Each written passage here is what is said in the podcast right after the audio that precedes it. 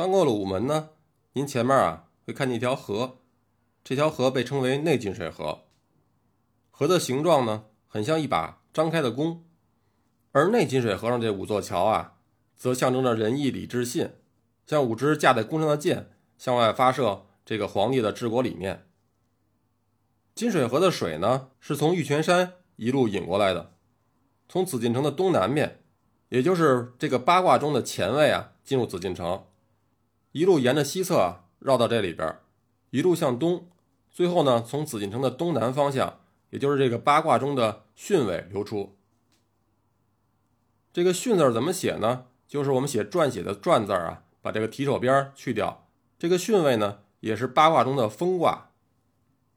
风水里讲，龙呢要遇水而居，所以在龙首这个位置呢，就得有河，得让龙有水喝呀。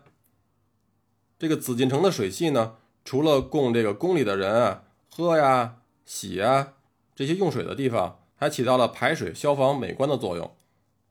另外呢，也是整个紫禁城的一个大加湿器。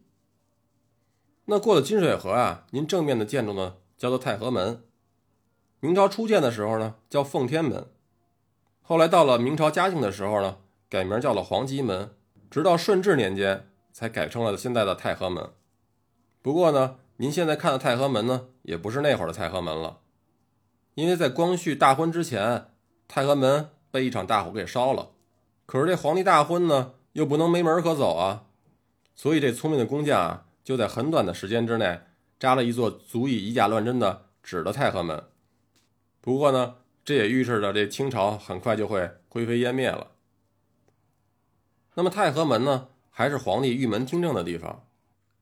在那时候呢，当官啊是件很辛苦的事情，这大官也不例外。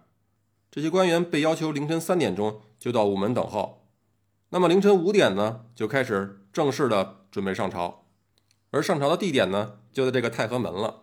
因为住的远近的原因，有的官员呢甚至是过了午夜十二点。就要出家门，和影视作品里演的不太一样。皇帝呢上朝并不是在大殿里，而是搬把椅子，在这个门洞里边办公。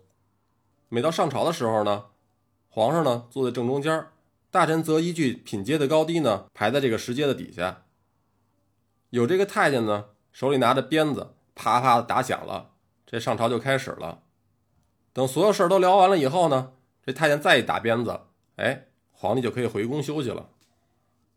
可是放着好好的大殿不用，为真跑这四面漏风的地方办公呢？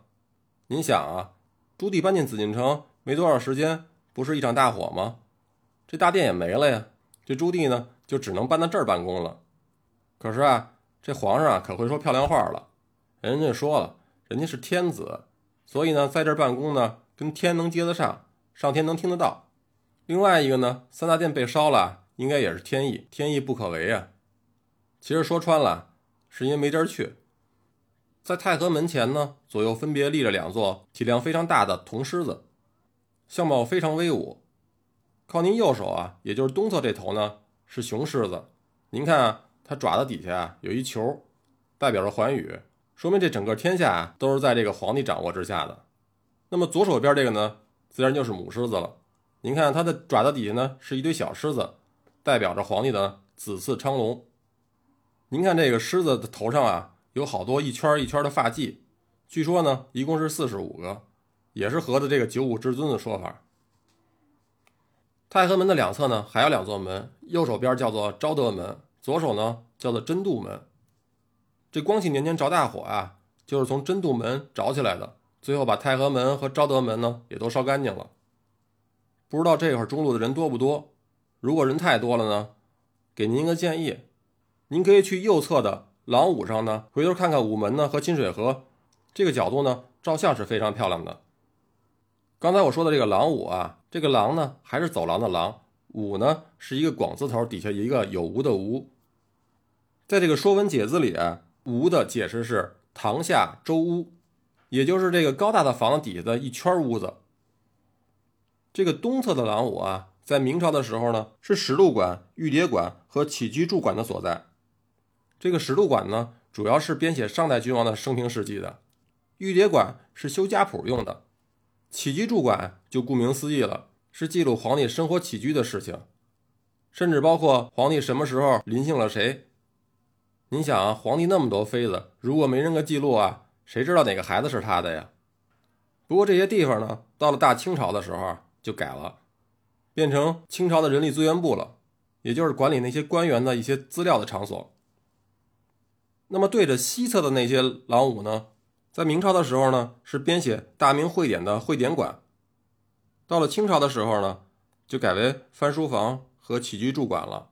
这个翻书房啊，就是负责满汉文的互相的翻译。太和门广场呢，两侧呢还有两个门，东侧的呢是协和门，是通往文华殿方向的；西侧呢是西和门，是通往武英殿方向的。这时候啊。您可以根据您自己的选择啊，选择往前走，还是往左，还是往右。放心，我都陪着您。